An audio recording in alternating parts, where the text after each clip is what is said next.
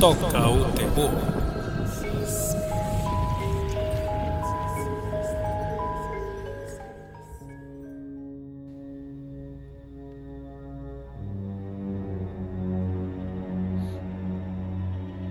Olá, ouvintes! Estamos começando mais um programa Toca o Terror aqui na rádio Freicaneca FM 101.5, sua rádio pública do Recife, que transmite nosso programa às segundas-feiras, 8 da noite. E que, como vocês sabem, o programa Toca o Terror é dedicado aí a obras de ficção científica, horror, como o nome já diz. Também fala de séries, livros.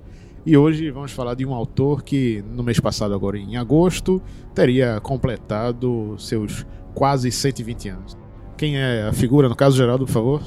Howard Philip Lovecraft. Cujo sobrenome vocês devem conhecer, ou deveriam conhecer, porque é um dos escritores mais famosos e que revolucionou essa literatura de horror. E para isso temos um convidado bem especial aqui, voltando ao nosso programa. Por favor, se presente. Bom, pessoal, é, boa noite para os ouvintes. Queria agradecer aqui a, a, o convite do pessoal do, do Toco Terror. E estamos aqui mais uma vez, né? Feito um encosto aqui no programa, né? Amaldiçoando aqui e sempre retornando, né? Nunca é o Jason, nunca, nunca vamos matar. No caso, a alcunha, qual, qual é a do senhor? Frederico Toscano. Frederico Toscano é escritor, né? Acabei de lançar um livro, que é o Carapaça Escura, que é um livro de contos de, de horror que se passam aqui em Pernambuco, que saiu pela editora Patuá lá de São Paulo. E daqui a pouco a gente vai falar mais sobre esse livro também, Ok. para fazer devidamente as referências. É, exatamente. Bom, eu sou o Jarmerson de Lima, aqui ao meu lado tem, Geraldo de Fraga. que já tinha se apresentado, né? e agora, fale lá. Oswaldo Neto. E, bom, estamos aqui com nossa equipe para falar hoje sobre filmes baseados em obras de Lovecraft, mas, claro, também falando sobre o próprio autor em si, né? Enfim, é, é um dos. Não é um dos mais adaptados também, mas a sua Olha, influência. Eu acredito que seja um dos mais adaptados, com certeza. Mas porque eu- tem muita coisa que o pessoal faz. Mas é indireta, assim. Vamos, É, vamos, vamos com calma. É. Debater, porque. Debulhar isso aí, né? É, vamos com calma, porque, por exemplo, de obras diretas, assim, que são assumidas das coisas que Lovecraft escreveu, não tem tantos assim. A gente vai dizer quais são e tudo mais. Mas é claro que a influência dele Eu- eu pro discordo. cinema é maior. é porque, veja bem, é, Fred, pode começar a falar sobre Bom, eu Lovecraft, que- no caso? E acho que é bacana a gente falar um pouco sobre o, o autor, né? E sobre a obra dele, né? Lovecraft, ele foi um autor norte-americano do começo do século XX, começo do século passado. É... é, Lovecraft, ele tentou viver da literatura, né? Sem muito sucesso. É, E aí Lovecraft, ele sendo um- uma cria do, do- da literatura do começo do século XX, ele não só trabalhava horror, mas também trabalhava ficção científica. Isso é uma coisa que nem todo mundo é, sabe ou tem uma noção muito, muito clara disso. Mas ele, ele publicava muita história curta em revistas, né? Então ele tentava viver disso, mas ele não, ele não conseguiu viver muito bem disso, né? Ele, ele acabou que ele não tinha muita grana, né? Ele... Assim como boa parte dos escritores daquela época. Eu me identifico com ele E muito. de hoje também. nada mudou, vocês estão vendo, nada mudou. Mas existe também um- uma, uma vertente que diz que ele também tinha meio que a aversão a, a- ao trabalho remunerado. Isso, Né? é. Que ele, ele, era ele tinha sido herdeiro, o, o avô dele era milionário Uhum. e tal, e, e faliu. Tanto que ele teve que. Ele foi morar com as tias, né? Quando o, o, o pai, o avô e a, e a mãe morreram, o pai morreu muito cedo. E aí ele, ele tinha dificuldades financeiras, mas ele se achava um, alguém de. Da, da Com status, assim, Com né? status ainda, É. ele meio que se negava, ele não gostava de escrever por dinheiro. E, e, na verdade, assim, não só a questão de escrever por dinheiro, a, a questão é que ele poderia trabalhar com outras coisas. E ter uma vida mais ou menos normal, Uhum. com, a, com a renda fixa. Mas é como o Geraldo falou, ele, ele não gostava disso. Ele se enxergava como um, um cavalheiro, ou seja, uma pessoa que ele não deveria precisar trabalhar para viver. Que é uma coisa que se vê não só nos Estados Unidos, mas também aqui no Brasil, né? Um, principalmente do século XIX, tinha um, tinha um pessoal que se recusava a trabalhar. Dizia que era, o trabalho braçal, principalmente, era coisa. Uhum. Estava abaixo deles, é coisa de, de negro, coisa de escravo. E Lovecraft, ele tinha essa noção de que não, eu sou um artista, eu sou um escritor, e essa coisa de, de ter que trabalhar, ter que dar plantão em algum lugar, sei lá, de 8 às 5, tá abaixo de mim. E isso dificultou muito a vida dele, né? E, e acabou que no final da vida ele teve problemas de saúde muito sérios e acabou morrendo por causa disso. Não foi nada misterioso, como foi Edgar Allan Poe, né? Que até hoje não sabe direito como é que foi. Ele morreu de uma doença, né? Que acho que foi câncer, né? Que ele, que ele teve. É, a família dele já tinha vários problemas. O pai morreu quando ele estava na infância ainda, a mãe dele morreu 20 anos depois. E aí, quando o Lovecraft morreu, foi já, tipo, no século passado, no período da Segunda Guerra. Então, né, é um, um autor desses, assim, que tem uma grande importância, mas que você vê que é, ainda é do começo do século XX, não é como Mary Não é como Shelley, Allan Poe, é, né? É, Alan Poe, É um- é um ou cara Bram mais- Stoker. É um cara né? mais moderno. né? É, E, e é interessante também que, como já você estava falando, é, ele morreu ali pela, pelos anos 40, justamente quando aquelas revistas de, de horror e ficção científica elas estavam começando a, a pegar uma força muito maior e que teriam uma força muito maior ali pela década de 50, assim como os filmes de ficção científica e, e horror. E ele morreu quando a, a obra dele estava começando finalmente a ser, a ser Reconhecida, reconhecida. E o miserável ia realizar o sonho dele, possivelmente, é, é, finalmente passar a viver de escrita, né? E aí ele, ele foi e morreu, né? inventou de morrer. Não, o Teve esse ainda, inconveniente da vida dele, ele acaba morrendo no... não, e com relação à, à obra dele, é. seu auge, né? Isso. Não, e com relação à obra dele, você vê que tem um- uma coisa bem mais forte e marcante do que até então todos os autores é, de horror. Então o próprio Alan Poe, que antes de Lovecraft já tinha seu marco ali, mas que também morreu naquelas, assim, sem fazer todo esse sucesso como é. Até mesmo hoje em dia, você conhece muitas coisas que foram adaptadas de Alan Poe, mas tem um estilo ainda meio. é, daquela coisa, não sei, é, é o estilo romântico gótico, É. coisa assim, né? E o de Lovecraft não, já muda um pouco, já tem uma coisa que vai além, assim, é mais uma literatura de horror que poderia ser desse ano de agora, de 2019, né? Digamos assim. É, o, o Lovecraft, né? O, o Lovecraft, né, em termos do, do estilo dele, né? no- nos contos que ele escreveu, né? Ele sempre usava aquela figura do narrador anônimo, né? Isso, umas histórias sempre assim contadas assim. Em primeira pessoa, primeira quase pessoa. aham. E... e o pessoal meio que tira onda que o, o final dele sempre caminha pro mesmo, né? É. Bom, eu, eu, vou, eu vou ser logo polêmico aqui, que Eita. aproveitar que é rádio e ninguém tá vendo minha cara. então- é, Lovecraft é super importante, isso aí não tem como, como negar, assim. E inc- inclusive hoje, a gente tá em 2019, ele é cada vez mais pop. Então tudo é Lovecraft. Tudo é tentacular, ou pelo menos se pensa que é Lovecraft, ou se pensa que é tentacular, porque Sim, as pessoas não sim. têm uma noção muito clara do que é a literatura dele. Não. Então você bota um tentáculo, um polvo na história, ah, já é Lovecraft. Não é bem assim, né? Bota uma Mas- coisa de ou outra não dimensão, ser. né? Bota coisa de outra dimensão, do espaço. É, exatamente. A pessoa, o cara perdeu o juízo, ah, já é Lovecraft. Calma, né? Muita calma nessa hora. Agora, é, em relação à literatura de Lovecraft, tem coisas que precisam ser ditas. É, como, como o Oswaldo estava falando, é bem repetitivo. É bem repetitivo. É repetitivo, não, não tenho o que negar. Você, eu, eu já li duas coletâneas de, de contos de, de, de Lovecraft. Tem hora que você não sabe mais o que você está lendo. Se você for lendo assim, Contínuo, assim, né? Maratonar, você tem hora, peraí, eu tô lendo a mesma história. É, Isso é um romance ou ou uma antologia de contos? É a mesma coisa. Né? Assim, não só porque ele cria uma, uma mitologia própria que se repete através dos contos, que isso é uma coisa que eu quero falar um pouquinho mais no, no- mais pra frente, que é muito legal isso aí, isso é Aham. bacana.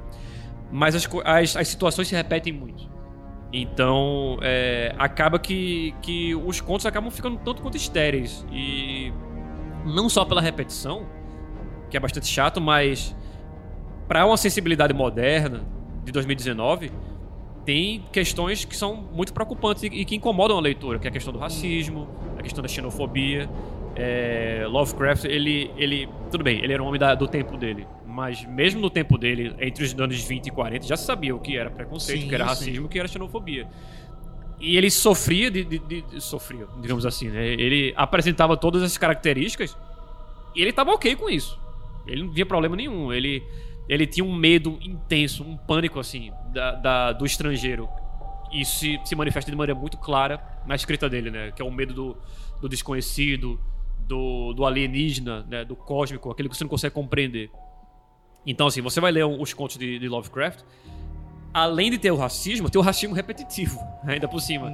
Então, assim, você vê que, sei lá, a maioria do- do- do- dos vilões é, é um pessoal que vem de algum oriente místico, obscuro, árabe, quase sempre árabe, né? E, e É, o vilão dessa- é sempre assim, é, aquela, é, é a figura do, do, do cara que veio, que veio do Oriente místico, estereotipado, e vai para os Estados Unidos para fazer o ruim, fazer maldade. e- e- os- o- sempre que, que ele cita aí os o culto né, ao- aos deuses antigos e tal, é sempre a galera pobre, que é do porto, a galera que mora nos cortiços e tal. A comunidade sempre pobre é que, Hum. é que dali que vem o- o- os vilões do- das histórias. Ou, ou é, é o intelectual americano, o cientista americano, né? Que ele, que ele dá Uhum. aquela, aquela força no, no cientista, que é corrompido por, por esse culto, né? Ou seja, é um cara que até então era normal, ele só era ambicioso. Cientista americano, um cara racional, não sei o quê. Mas aí, velho, ele faz aquela velha viagem ali pelo Oriente Médio, pelo norte da África. Ele volta com um livro com a capa meio estranha, feito de pele humana. Ou então ele entra em contato com com. Ou então ele, ele traz uma pessoa, que isso é pior ainda, que ele, ele traz uma pessoa inteira, como se fosse uma coisa meio que eh, bicho de estimação mesmo, assim. Ele, ele traz um árabe com ele, e o árabe fica morando no quartinho ali, e o árabe passa a ser a, a influência negativa do, do, do- do cientista, que, que acaba corrompendo o trabalho dele, e aí é ladeira abaixo, né? Então, essa coisa do, da influência do árabe e tal, ele criou o Necronômio, né? quer dizer, dizem, né? Aquela coisa, supostamente criou, mas fez um pseudônimo árabe para dizer que foi o autor do Necronômio. Ou seja, ele já fez essa coisa de propósito mesmo para dizer que, ó, esse livro dos mortos aí, dos demônios, não veio daqui, galera. Veio do Oriente, Do árabe louco, né? né? De alguém que inventou aí, conseguiu ter essa comunicação com os mortos e transcreveu num, num livro aí que é amaldiçoado. Como é essa história aí? Pois é, e, e assim, não é que, que Lovecraft tenha inventado o preconceito é, em relação ao Oriente Médio, essa coisa do exotismo, de jeito nenhum. Inclusive. ajudou a propagar. Hã? Mas ajudou a Claro, propagar. é, e aí você, por exemplo, Edgar Allan Poe, o- a antologia de contos mais famosa dele, que é o Histórias Extraordinárias, o nome original é Contos do Grotesco e do Arabesco. Hum, Porque já tinha aquela coisa de, ah, se, se, se você colocava árabe no título da obra, pessoa que ia ler ali o, oi- o oitocentista, né, lá do, do, do 1800 e pouco, já pensava, tem, tem uma coisa estranha, sobrenatural, exótica aí, vamos ler. No mínimo é insólito. Mas na obra de Edgar Allan Poe, você vê que, como o Jameson falou, é o, romance, é o romântico gótico.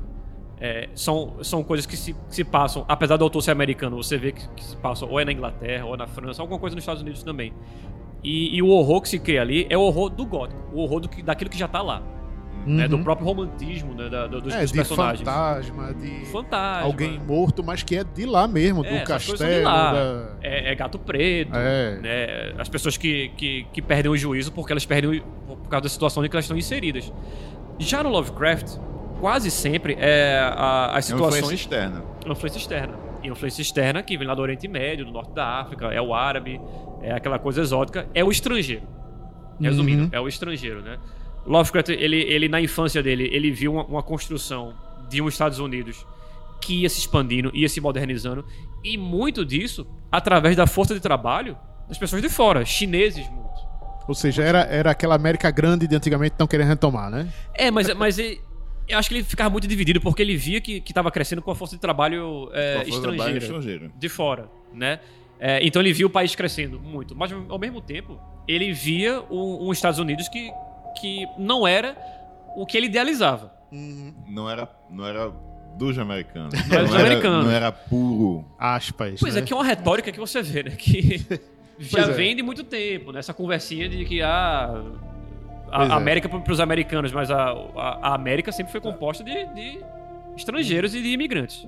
Pois é, mas daqui a pouco a gente retoma aí aqui esse papo, falar mais sobre essa obra de Lovecraft, porque já tá na hora do primeiro intervalo aqui na Frecanec FM. Então aguarde só um pouquinho, daqui a pouco a gente tá voltando.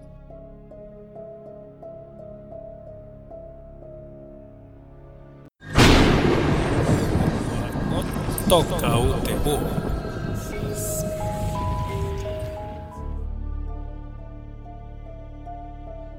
Já voltamos aqui com o programa Toca o Terror na rádio Freicaneca FM, hoje falando sobre a obra de Lovecraft e sua influência no cinema. Até então, nesse primeiro bloco, a gente estava falando só mais sobre a obra literária e a vida de Lovecraft, que por si só é bastante polêmica também, né?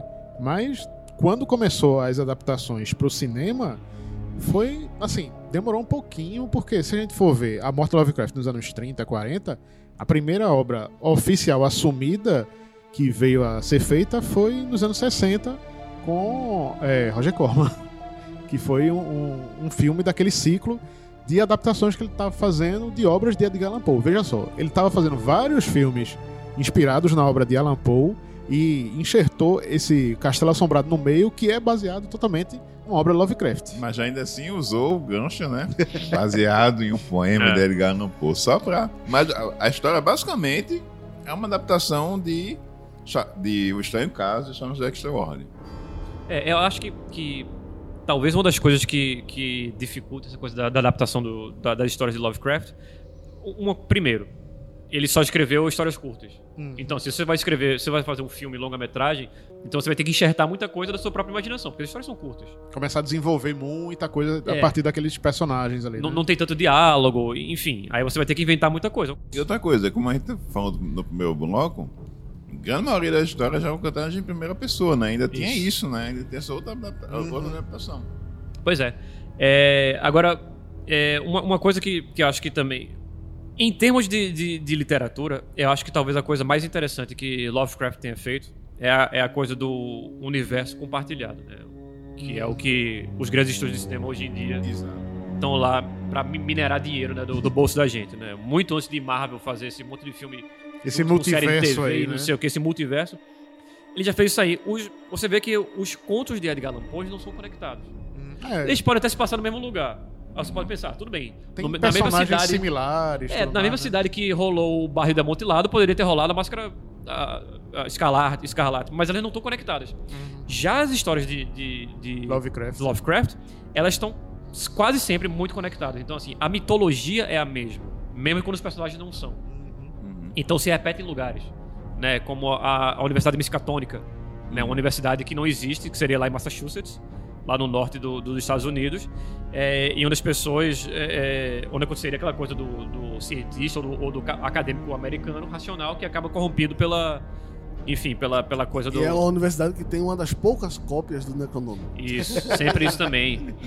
Né? E tem a cidade de Arkham, né? É, tem a, a- o vilarejo pescador de Innsmouth, né? onde o pessoal começa a virar peixe, mais de uma história, enfim. É, então, ele tem essa coisa de, de criar o, o- o- a coisa que é compartilhada pelo, pelo, por, vários, por várias histórias. E não só esses lugares, mas principalmente a mitologia cósmica do, dos, do, do horror, né, que atormenta essas pessoas, que é o horror cósmico, né, que é, claro, a gente o nome mais conhecido é o, o impronunciável, né, o que acho que todo mundo deveria falar aqui, porque cada um vai falar de maneira diferente. E ele escreveu daquela forma porque ele falou que era para ser impronunciável, é uma língua que não é humana, é extraterrestre, todo mundo vai falar errado. Então, pra mim seria Cthulhu. Mas tá errado e não existe, mas Jameson, fala como é que seria. Seria o Catulho. Cthulhu. Cthulhu. Pronto. Todo mundo tá certo, todo mundo tá errado, porque Porque são letras que só tem é, vogal no final. Então, pra quem tá nosso ocidente que fala só mais das vogais e pra pronunciar as palavras, então você vê um C, T, H, U, L, H, U e ainda tem um apóstrofo. E, então verdade- você, tipo, como é que se fala isso? E, na verdade ele escreveu pra não ser possível de falar. Então os estudiosos falam assim, ó, o, o- esse nome Cthulhu, ou sei lá o quê, ele é pra ser como se fosse um grito. Uma coisa assim que não dá pra, pra você é, falar, na verdade. E não só ele, mas tem, outros, tem outras entidades que são como se fossem deuses ou semideuses, criaturas de poder imensurável que vêm de outra dimensão, né?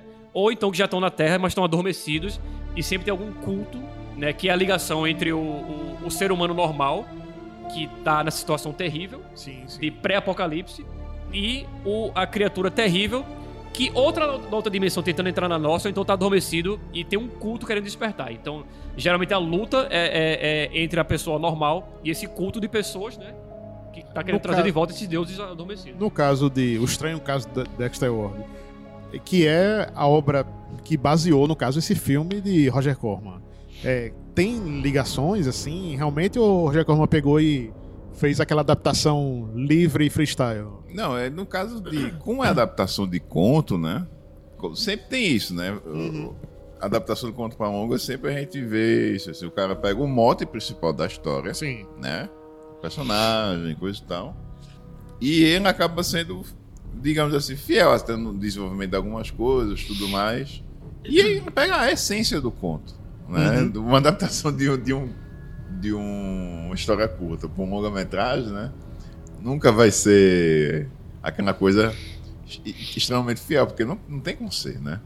Só a não ser que seja um caso de um curta-metragem, né? Como tá falando a questão do curta-metragem, o pessoal que é curta-metragista, tem muito, muito pessoal que tá fazendo fi- filmes, né? Curta e tudo mais. Inclusive nos Estados Unidos, é, se pipoca de, de adaptações de Lovecraft. Inclusive nos Estados Unidos tem um festival de cinema Uhum. que é inteiramente dedicado a adaptações de, de Lovecraft. É, eu nunca, eu nunca li o, o- o conto aí do Charles Dexter Ward, mas o, o filme, o Castelo Assombrado, né? de 63, Uhum. ele. Então, assim, eu não sei se é uma adaptação tão fiel, se tem. São easter eggs, né? Mas tem muita coisa de. de- Referências, assim. referências Sim, ao Lovecraft. sim. né? Tem o Necronômico, é, Sim. Tem o lance do. da. da cidade ter uma, ser amaldiçoada e aí a galera tem meio que umas características mutantes e algumas são bem parecidas com peixes, né? Sempre aquático, né? é. Ah, ele cita os antigos, ele fala de Cthulhu, fala de outros que é- o nome é bem pior pra pronunciar do que, que esse.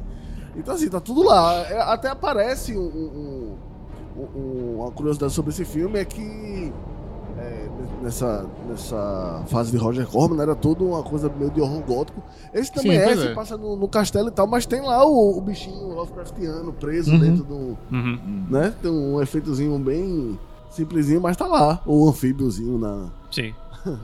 É, e. e- Bom. O filme é e- bem legal. É, bem bom, legal. muito bom. Pois é, e, Vincent Price no papel principal. Mais uma vez. Pra né? variar. Então, então é interessante que, que assim, é, é, depois que Lovecraft criou essa, essa mitologia, né, composta por esses elementos que a gente, que a gente já, que a gente já falou, é, as pessoas elas tendem a utilizar não as histórias em si, mas os elementos dessas histórias, né, que são comuns a, a essas várias histórias diferentes, para poder criar suas próprias histórias. Então, por exemplo, você, você pega para ir para o cinema, é, acho que talvez a- a- a, o, o exemplo mais claro seja lá o- os filmes lá de, de Sam Raimi e Bruce Campbell, né? Que, Por conta do Necronômico. que tem o, o, o livro, né? Que é Uma Noite Alucinante e todas as... Que, que tem o, o livro lá, né? O, o- mas só tem o livro mesmo, mais nada. não, não tem outros elementos. Então é por isso, Oswaldo, que tu fala que tem muitos filmes baseados em Lovecraft por conta dessas. Não, não, não. Tô falando de Não é por isso, adaptações Porque assumidas baseado nas mesmo. histórias diretamente ou só dos Isso, elementos? adaptações de... Isso, É? adaptações Então disserte diretas. agora. Isso. Chegou sua Que vez. é, também é, gostaria de lembrar que nessa caixa da Versátil, Lovecraft Cinema 2, não é isso? É, É, o número 2. É, tem dois volumes, Lovecraft no cinema e Lovecraft no cinema 2. Isso. Que nessa mesma caixa tem outro filme, baseado em Charles Dexter Ward, que é Renascido, Renascido das Trevas. É, na caixa tá como O Filho das Trevas, The Resurrected, de 91. É estrenado pelo Christian Randall, né, que foi o vampirão de A Hora do, A Hora do Espanto, no papel principal. Né? E é uma adaptação do Stone Casa de Charles, Charles Ward para os tempos modernos. E, na minha opinião, ficou um filme muito, muito legal. Um filme que é hoje bem subestimado. Né? O pessoal lembra muito de Deon Bannon logo como diretor de A Volta dos Mortos-Vivos. Não, o cara tem Uhum. um pouco mais do que isso. Mas é um filme muito, muito legal. Vale a pena conferir. A gente tem outro também, né? Que é aquele... é, que eu vi um dia desse. Eu esque- esqueci o nome agora. Do Além? Resuscitator? Ah, não, ali é Reanimator. Reanimator, Reanimator. Ele é uma, adaptação direta de um conto de, de Lovecraft, só que modernizado pros anos 80, né? Eu acho. Sim, sim, foi. Ali, mas ele, ali é direto mesmo. É. Não, e é, é um dos filmes mais divertidos nessa história. Se você não soubesse. Olha, o que- reviews, achei muito ruim. eu devia ter deixado na, na memória afetiva dos anos 80 mesmo. Não, mas é aquilo. Se você não soubesse que é baseado em Lovecraft. Passava por um terrorzão anos 80. É, de terrorzão Sim. batido, assim, anos 80, que é aquela coisa, ah, escrachado mesmo, tem muito gore, muita coisa. É aquele terri também disfarçado. E ele é uma história E- que. E, que- e sexo e perversão, né? É. Ou. E, e muita, né? É, é uma necrofilia ao contrário que acontece ali, né? Sim, é. é o cadáver que, enfim, mas enfim, assistam porque é o ne- necrofilia reversa. Quem não viu, veja. É. E, assim, Stuart Gordon, né, merece... Que é o acho diretor desse filme, né? Não, a gente Tá, tem que falar quando- de Stuart quando- Gordon. Merece um bloco né? à parte. Stuart Gordon merece o bloco à parte, que acho que foi o cara que mais adaptou Lovecraft pra longa-metragem. É, Mas agora, já que voltando falou ao... de curta-metragem, eu, quero- eu quero recomendar um filme que é Uhum. muito legal, chamado... Chamado? O Chamado? De Cthulhu. que é um curta muito, muito bom. O pessoal fez, é, independente, na raça. É, é, é, é, esse curta foi produzido por uma associação de, de fãs de Lovecraft, não sei como é que se chama. É, o, é mas é uma, Lovecraft sociedade. Clube, né? É, uma E, sociedade. a- e acredito que são eles que também fazem o festival. Eles também fizeram a adaptação de Sussurro, Sussurro nas Trevas. Exato. É interessante que... E, rapidinho, esse, esse curta é fantástico, velho. Fantástico. Eu acho que talvez seja a melhor adaptação assim, Eu nunca vi. literal. Ele é antigo, não sei. 2007, 2008. coisa É, assim. por aí. no link, agora, a- a- não, Deve estar no YouTube, não? não? tem no YouTube, infelizmente. Já Ah, tá por que aí. é isso? Como assim não tem no YouTube? Agora, Então não existe, né? Ele, ele, Nunca foi ele, feito. ele, ele é feito como um filme mu- Mudo. mudo. Ah, massa. Ele é, ele é feito como se fosse uma adaptação contemporânea. né? Exatamente. Da. E é, é muito bem feito, cara. É fantástico. Nesse caso de curtas também vale mencionar que o cineasta catarinense, nosso amigo Peter Bastoff, também fez uma adaptação é, freestyle ao estilo Por dele assim dizer. de A Cor Caiu do Espaço, que também é uma obra Sim. de Lovecraft. No caso, esse daí é, talvez seja um dos mais conhecidos e adapta- adaptados, porque veja por você procurar no Google de ah, A Cor Caiu no Espaço, você vai ver é, quadrinho, desenho, É. curta, e esse daí também é um daqueles que não foge à regra também. É, e, também, e também vai ter. Não apenas esse, também teve um, um, um longa-metragem chamado pelo Boris Karloff, né? Que também tem. é, também é adaptado dessa história. É Já no final da carreira dele, no final dos anos 60. Eu acho que é o Morte para o Monstro. Esse Ah, Die, Monster Die. Isso. Que título É? É adaptado, é adaptado de acordo com caiu do, do espaço. E também vai ser lançado esse ano, né? Agora no, no Festival Internacional de Toronto, né? É uma nova adaptação longa-metragem, dirigida pelo Richard Stanley, né? De Hardware e de Dust Devil, protagonizada por Nicolas Cage. Eita. Então vai ser bom. Então vai ser bom. Não vai ser ruim, não. Vai ser o retorno aí de Richard Stanley ao longa-metragem, né? Depois de tantos anos e depois de toda aquela confusão nos bastidores da Inga do Dr. Moreau. E no, Vixe, 90. Maria. Que tem um documentário muito bom Sobre a produção sobre produção. É aquele Ah. com o Val Kilmer e... Isso. Marlon É, Brando. Marlon Brando? Mas no caso, a, a visão de Richard Stanley sobre a, a pataquada toda. É, voltando um pouco ao Reanimator, é, esse é um exemplo de história de, de Lovecraft que ela é praticamente puramente ficção científica. Então, assim, Reanimator não tem culto, não tem, não tem monstro do espaço. O filme. É uma tem- fórmula. É, o filme ele tem uma cena no final que eu acho que meio que homenageia, né? Não é spoiler porque o filme tem uns 40 anos já. Mas ali tem, tem hora que o. Morpheus lá, tem as tripas dele viram uns tentáculos assim e, e começa a, a puxar a galera. E é só isso mesmo, mas. É só seria- isso mesmo, uma homenagenzinha, né? Que seria uma homenagem mais, assim, É. é, bem reconhecida. Até porque tem aquela coisa que você falou no começo. O pessoal vê tentáculo acha que já é Lovecraft. Então, ficou muito associado hoje em dia, pelo menos você vê. cara pode comer um arroz de Lula hoje em dia, bicho. É, E é tudo, Lovecraft. aparece, é, tudo aparece tentáculo, pronto, é Lovecraft. Então Lem- já é isso mesmo. Lembrando tal. que Reanimator ainda gerou uma sequência, um pouco depois dirigido pelo Brian Usna, que é a noiva do Reanimator, Ixi, que ainda, que ainda é mais descachada ainda do que o, o, o logo original. Pra você ver como é, é que é possível. possível isso. É, é possível. E o terceiro filme, que é Reanimator Fase Terminal, que mostra. Ainda Dr. bem que faz terminal, né? Dr. Herbert West apontando todos na cadeia. Nossa. Bom, pra quem. Pena que teve um outro projeto do Pop Stuart Gordon, Ah, que acabou não indo pra frente. Eu espero que ele consiga fazer. Os tempos de agora pedem um filme desse, que é chamado House of Reanimator. meu Deus. No caso, a treta toda acontecendo na Casa Branca. Bom, pra quem, pra quem não, não está familiarizado muito com essa história, o Reanimator, na verdade, mostra um cientista que descobre um soro é, verde, verde neon, assim, aquela, aquela tendência de cores dos anos 80, que esse soro reanima os mortos. Simples assim. E, bom. É, É essa, claro esse- que eles não voltam normais, né? É, é voltam- aquele tipo de, de clichê, trama que aparece tanto filme que você já. Ah, é meio banal.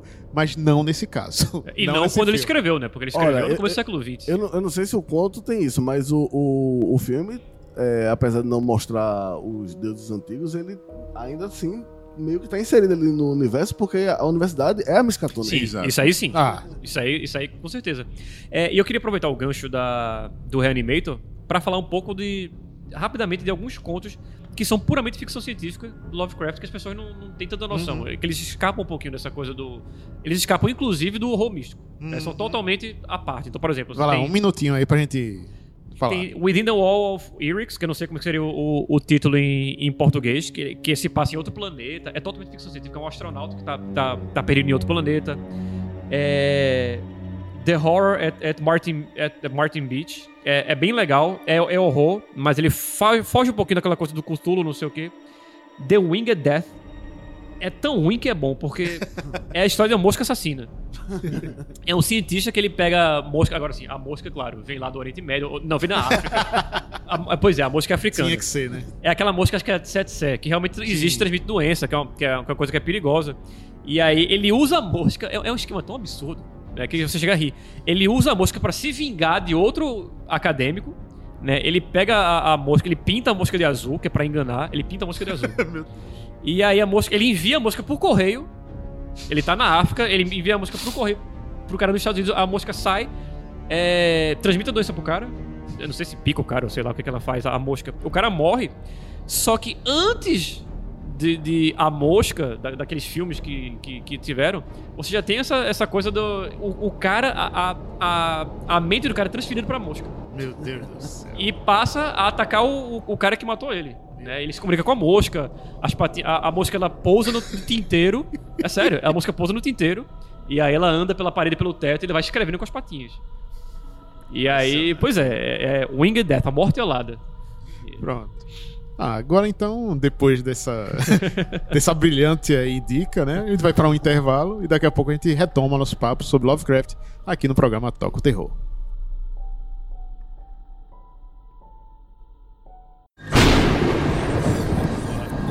Toca o terror.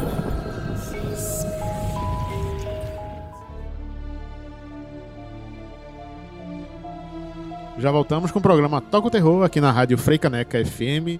E no programa de hoje estamos falando sobre Lovecraft e suas adaptações para o cinema e suas obras em si que foram adaptadas das formas mais absurdas possível. Nem que seja só um, de relance assim, né?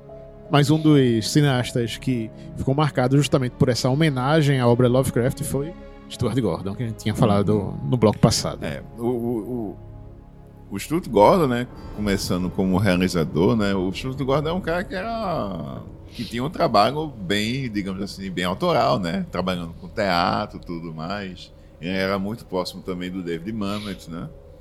E com horror, né, ele abraçou o gênero de, de com força, né, e passou a fazer esses filmes Inclusive, ele começou, quando ele começou a fazer esse filme, já estava já tava inserido no modelo de produção da Empire, que viria a ser a futura Full Moon, né? A produtora de Charles Band, né? E depois de Reanimator, ele fez um filme que também que é muito famoso da, dentro da filmografia dele, que é chamado Do Além, Uhum. From É. Beyond. From Beyond. né? Esse, esse filme é, é tão louco assim, tipo. Ele já começa meio estranho a- toda a história dele. E a ambientação, os efeitos e tudo mais, só poderiam ter sido feitos realmente nos anos 80, É couve. porque. É luz rosa, verde. Carnaval. E ainda, não só por isso, mas a maquiagem é bem feita, os efeitos especiais são de um tipo que, nos anos 70, por mais que você tivesse filmes de horror, tem toda aquela coisa do corte, a direção, você não tem efeitos práticos para toda a nojeira que aparece também no filme, essa coisa de dimensão fantasma, de ataque de criatura, de negócio louco, de transformação, mutação, enfim, é Esse tanta é coisa. foda.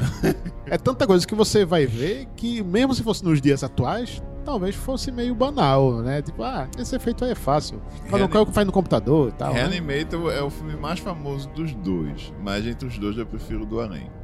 É, pois é. No caso, também é aquilo que a gente tinha falado no bloco anterior. Nesse daí, envolve também aquela coisa das perdições dos cientistas aí, porque tem o Dr. Pretorius, no caso, que é o personagem, que está trabalhando numa experiência que quer estimular a glândula pineal para abrir as dim- é, a dimensão do, da mente humana. É aquela coisa bem, ó, nossa, coisa de expansão da mente, como era também. uma coisa meio de contracultura hippie, É, assim, né? exatamente. De, de- das drogas, né? De, de uso de drogas da que época. lembra expandia- isso aí, dos anos 60. Então você tem um revival daquele período lá, da era hippie, e ainda pelo lado sombrio do que tinha na obra de Lovecraft. Isso é baseado Eu- em que conto? É, e realmente você me pegou. Mas é, mas é bem aquilo, toda Não sei, a. não sei se ele é baseado em algum conto, mas é um filme que é totalmente, né? Lovecraft. Todo- É, tem toda Ele- essa coisa, Uma coisa do que eu também universo gostaria de aí. registrar aqui, que é falar não só Stuart Gordon, mas também o do roteirista Dennis Paoli, que é o cara que, que mais fez esses filmes, né, em parceria com, com o Stuart Gordon, Uhum. roteirista. Não, o interessante desses filmes aí, no caso, tanto o Reanimator como o do Além, você vê também a presença de Jeffrey Combs também. Exato. Um, um sujeito Barbara aí. né? Também. Barbara Crampton, Também é verdade. É, é. aqui é a. A doutora. Necrofilia reversa? É, ela tá no. Nesse... Necrofilia reversa. Não, tem, não tem outro termo que, que fale que seja Que se encaixa. fiel né? é, pra, pra isso daí. Realmente é por aí, gente. É, e eles também fizeram ainda, né? é, depois, a, a Empire, né? Tentou fazer uma antologia, né? Com, com três historinhas, né? A Empire já, já tava no, no final, é, raspando o tacho, sabe? Já tava, tava correndo risco, assim, de, de falência e, e acabou falindo, né? Mesmo, mesmo tendo algum sucesso com, algumas, com as produções pequenas, né? Acho que muito, inclusive por incompetência do próprio Charles Band, né, dele ter deixado isso acontecer, né, o estúdio Fanley, que fizeram uma antologia chamada Puss Pounders. E são três histórias. É, duas das histórias seriam sequências de filmes que foram sucesso da, da Full Moon. No caso, uma fantasia chamada The Dungeon Master e Transfers, né? Transfers teve também um, um, um curta filmado para essa antologia. E a outra história é o, o The Evil Clergyman, que é o, o clérigo diabólico, né? Aí tem, essa- tem essa adaptação que, que, que foi encontrada, né? O, acabou se perdendo o, o negativo original, mas o Charles Band encontrou, é, digamos assim, a, a vers- uma versão pré-finalizada no VHS. Praticamente um necronômico, né? Exatamente. Esperando ali, amaldiçoado. E relançou o filme, né? Deu uma. Deu, fez um trabalho. Recalchutada. Isso, fez um trabalho de remasterização em cima da matéria. Lógico, a imagem não vai ser igual a de 35, mas, porque foi tirada do VHS. Mas ele conseguiu né, fazer uma remasterização e colocou créditos novos, fez uma. chamou o Richard Band para fazer uma nova trilha sonora pro filme. E nesse curta também é estrelado pelo Jeffrey Combs, Barbara Crampton e David Gaynor, que fazia o, o médico lá do, do Reanimator, Sim, que é o sim. principal antagonista Sim. de Reanimator, né? E, e também ainda tem a participação do David Warner né, nesse, nesse curta-metragem. E é. Quem, a quem, quem tiver interessado, né? Enquanto ainda não tiram lá do YouTube, o filme tá lá no YouTube, completinho pra ser assistido. O filme tem coisa de, de meia hora, mas é bem Vale legal. a pena? Vale a pena. Ou seja, diferente do, do curta que a gente falou antes, esse daí tem no YouTube e isso existe, né? Então isso é fácil da gente ver. E, e também aquilo, essa coisa do Lovecraft do horror cósmico, que a gente tinha citado no bloco anterior, deu margem a muito filme que se passa hoje em dia no espaço, né? Que você vê. Naquela época que Lovecraft começou a escrever, não existia nave espacial, não tinha foguete, não tinha corrida espacial, você não tinha nada disso. Aí agora que tem, a galera aproveita esses contextos, essas histórias e inserem pá, a nave que tá perdida no espaço, a nave que tá atrás de um buraco negro, a O nave que tá. É, O outro que- tentáculo, mais tentáculo. Aí você, você o tá querendo, alienígena você- com tentáculos você tá querendo relembrar de O Enigma do Horizonte? também. A gente é um falou. eu... Não falem mal não, por favor, porque eu gosto muito daquele filme. Não, a gente falou até, inclusive, no programa de alguns, alguns dias atrás, Hum. sobre viagem no tempo também tem isso. Mas também por conta de uma adaptação que, assim, não chega a ser adaptação diretamente, mas é aquilo, um filme que tá na Netflix, produção da Netflix, que é Aniquilação.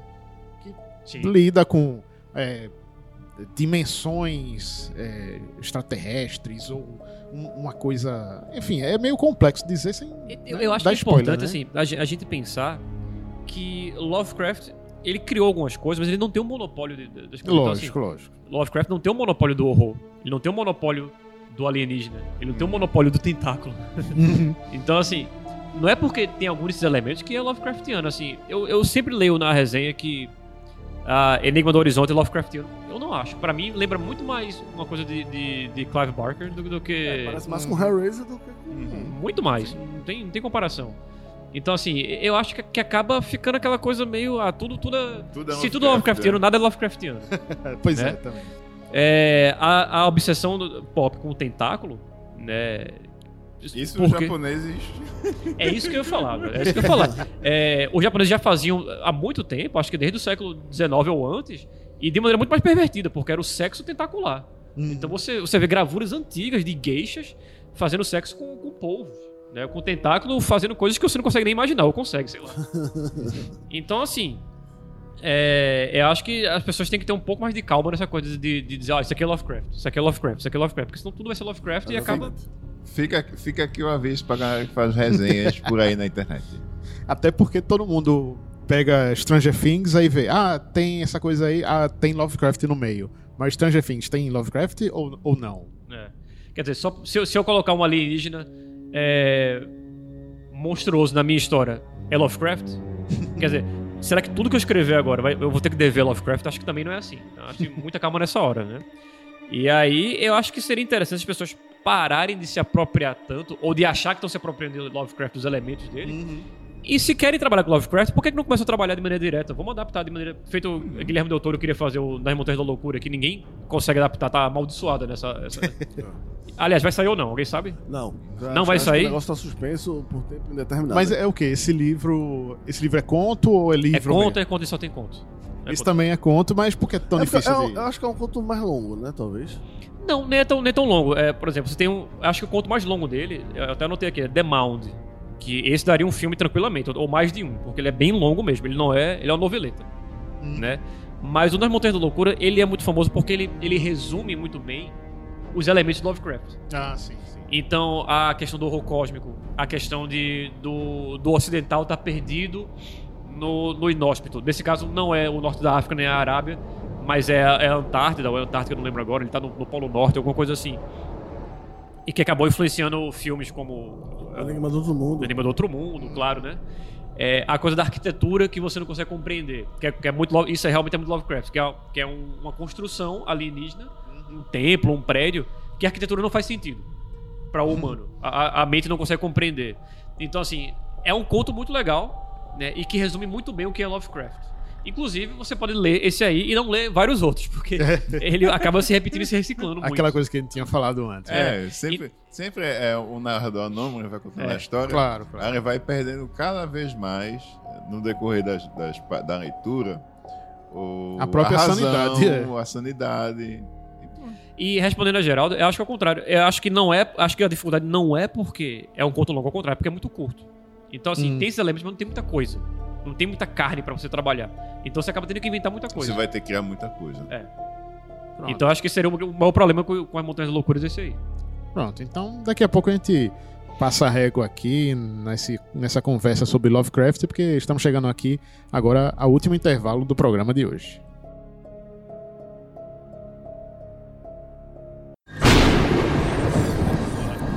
Toca o terror.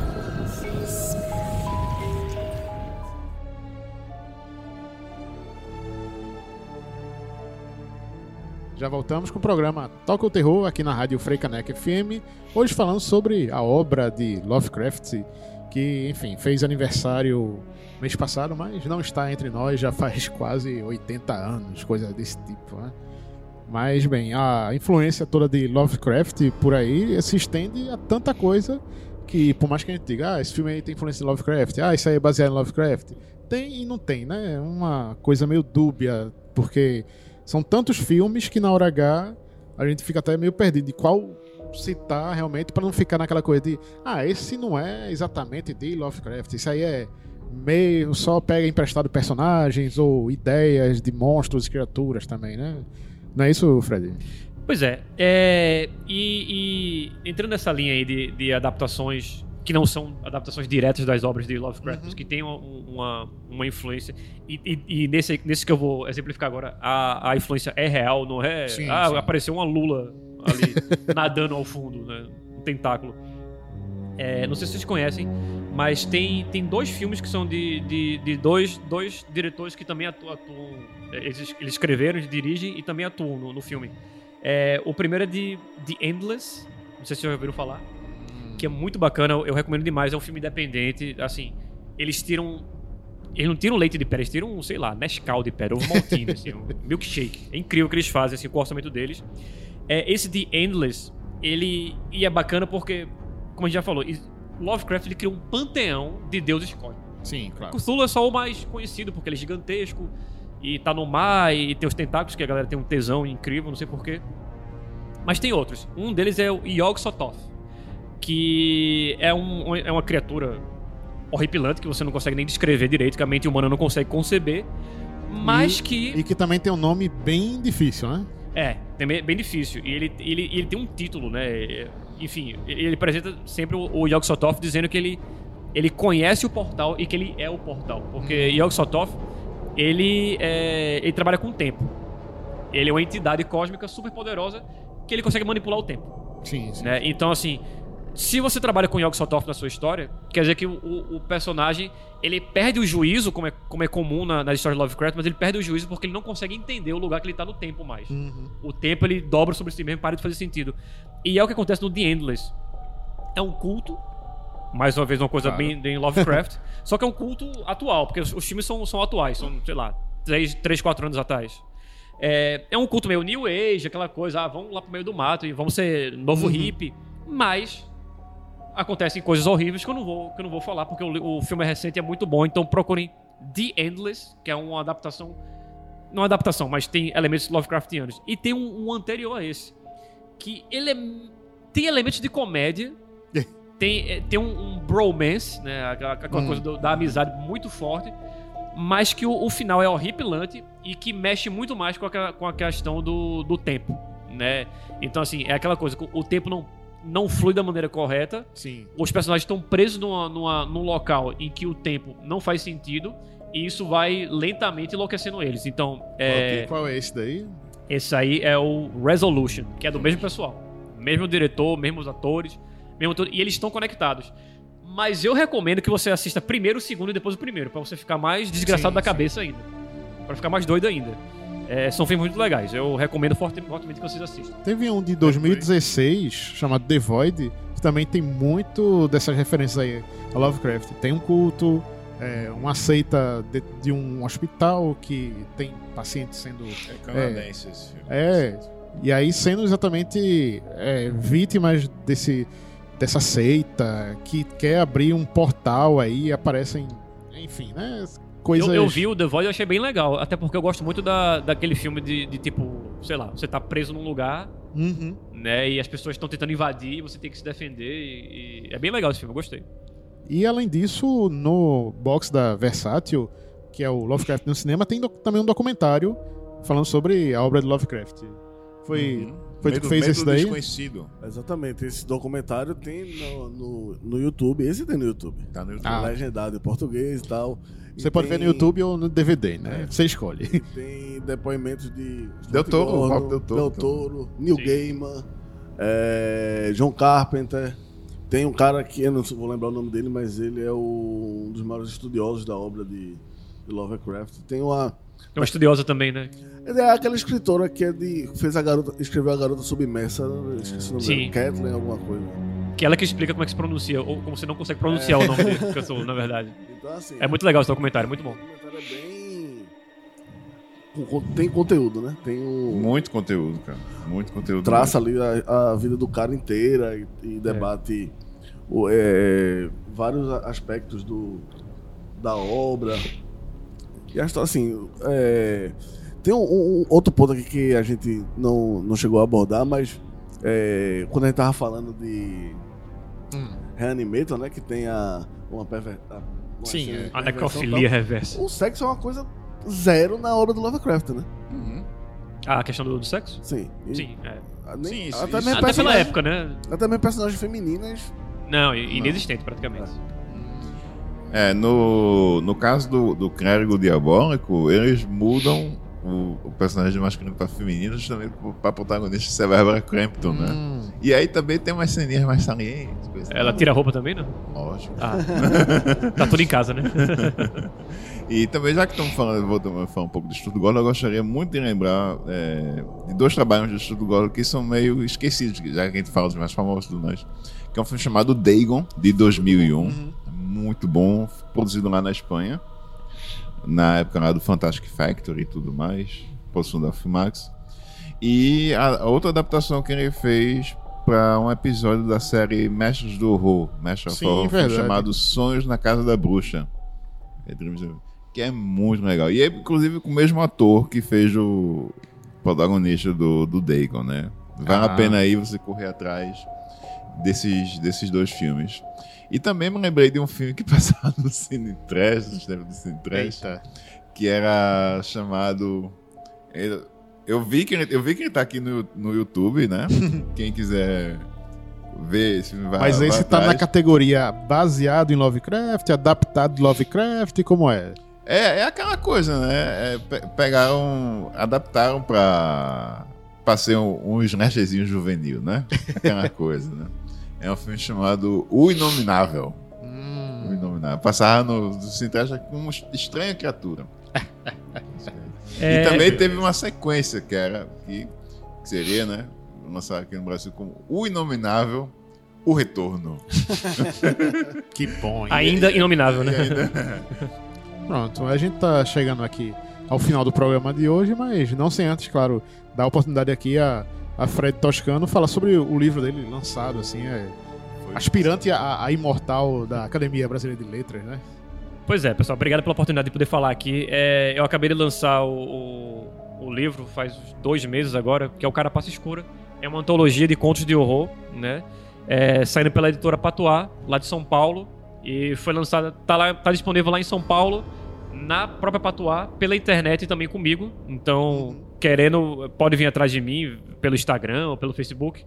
Tem né? e-mail também, porque, né? Pelo vezes- e-mail também. É... Bom, fredericotoscano.hotmail.com se alguém quiser Pronto. fazer um pedido. E são 10 histórias curtas de, de horror que se passam todas aqui em Pernambuco, da, da capital do Recife até o sertão, passando pela Zona da Mata, né, pelo Agreste. É, é um livro que está sendo muito bem aceito, assim, pelo menos as críticas até até agora têm sido muito positivas. E eu fiquei muito feliz porque é, esse ano a, a, a, biblioteca, a Biblioteca do Congresso Americano escolheu a- o Carapaça Escura como uma das obras brasileiras que ele, que ele adquiriu para o acervo deles. Então, é, enfim, você não vai encontrar o Carapaça Escura em nenhuma biblioteca brasileira, mas se você estiver em Washington e estiver passando pela- pelo Congresso Americano, você pode ir lá na biblioteca e, e ler o livro. Tá lá junto com alguma obra de Lovecraft também. né? É, também, algumas obras bacanas ali que, que tem lá no, na biblioteca do Congresso Americano. E também no final desse mês de setembro. parabéns, vai- cara. é, Obrigado, é. obrigado, pessoal. E também nesse final de mês de setembro vai ter o Congresso de Literatura Fantástica na UFPE, né? Exatamente. Tem, o- tem um Cliff, que é organizado é, por André de Sena, que é, um, que é um professor lá da Federal. Ele trabalha com, com literatura fantástica. É, e o Cliff, eu acredito que ele seja o, o, o maior, o maior congresso do gênero no norte e nordeste do, do- Uhum. do Brasil. né? Existem outros mais no sul e no sudeste, mas no norte e nordeste eu acredito que ele seja o maior.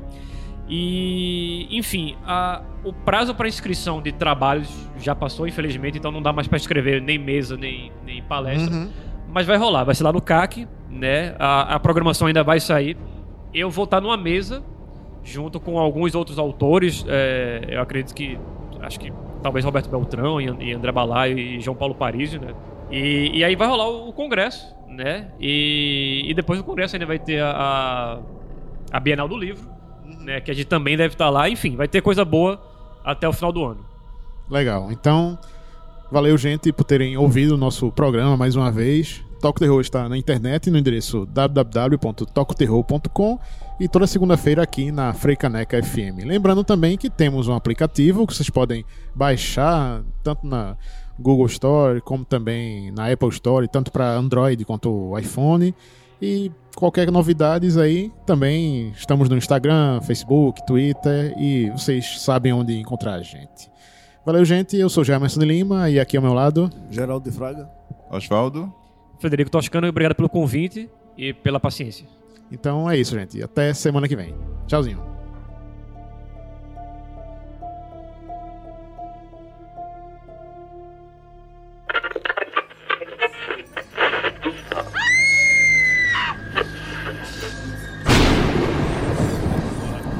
Toca o terror.